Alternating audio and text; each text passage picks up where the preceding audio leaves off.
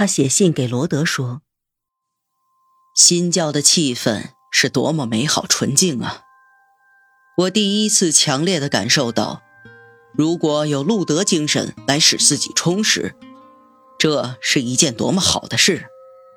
而这个人，却背叛了如此之多的天才，而投入了宗教，多么可怜呐！我常常问自己，他是否还保持着清醒？”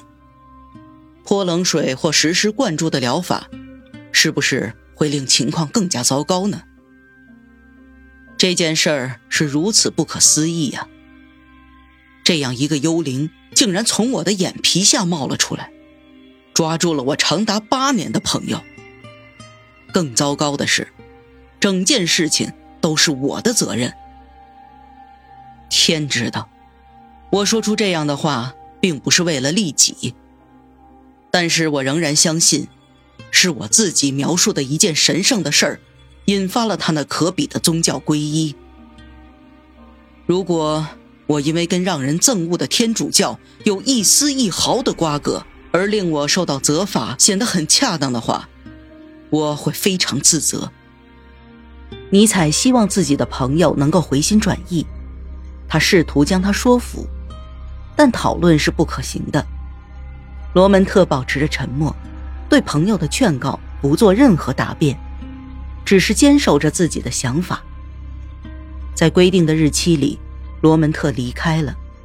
尼采写信给格斯道夫，在信中，他详细讲述了这次分别的情形。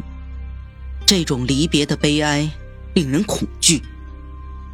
罗门特对整件事情都非常清楚，他不断重复：“从现在开始。”他生命中最好、最幸福的部分都已经结束了。那会儿，他流着泪请求我们的宽恕，悲哀从他的内心里涌了出来。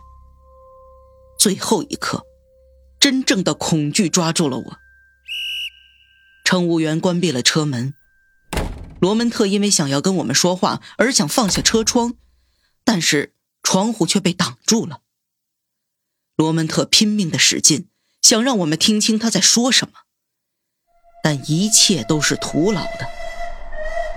这会儿，列车已经开始启动了。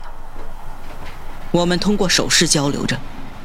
我觉得整个场景可怕而又富有象征意义。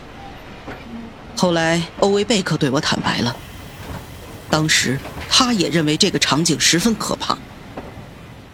这个场景让我不能忍受。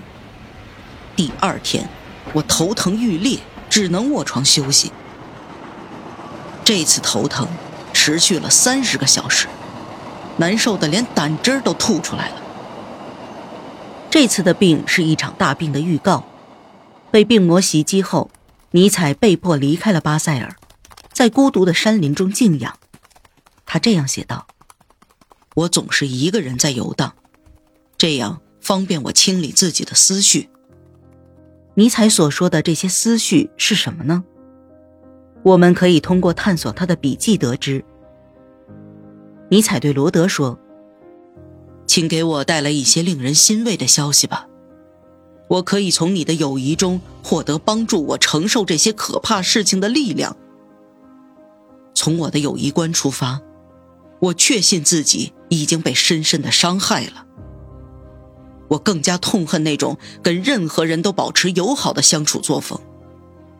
在我看来，这种方式的本质其实是虚伪不实。将来在交朋友这方面，我可得更加谨慎。伊丽莎白住在拜洛特，三月份，她是与瓦格纳一家一起度过的。此后，她便回到了哥哥身边。她被哥哥当时的状态吓到了。因为对罗门特的悲伤回忆总是纠缠着他，尼采反复说道：“虽然同在一个屋檐下，但我却从未想到过自己亲密的朋友会遭遇如此不幸，这简直是一个惊天大事儿。”事实上，此时他也在挂念着另外一个朋友，理查·瓦格纳。这是他正在失去的老师，他自言自语道。我曾经经历了怎样的危险啊！我崇拜着这个人，从中感到幸福。我将自己托付出去，结果到最后，却发现自己跟随的只是幻象，而且这些幻象都是相互关联的。瓦格纳的理论跟基督教教义几乎没有什么区别。伊丽莎白对哥哥说了很多在拜洛特发生的种种令人感到惊奇的事情。那儿的活动、激情和所有欢乐，并没有使尼采感到厌倦。一天，伊丽莎白和哥哥在公园里散步，他又向哥哥讲述了发生在拜洛特的事情。这已经是他第十次跟哥哥讲述这件事了。他注意到尼采的脸上有着奇特的神情，他询问他，不断的发问。于是，在尼采长篇大论、滔滔不绝的感叹中，他保守了一年的秘密被泄露了。他突然间便戛然而止了。因为他看到了一个徒步旅行者正跟在后面监视着他，他一把抓住妹妹，飞快的离开。自那天开始，他一直处在精神恐惧之中，因为他担心自己的话会传到拜洛特。几天以后，他再次遇到了那个古怪的旅行者，他知道了后者的名字——伊凡·图格涅夫。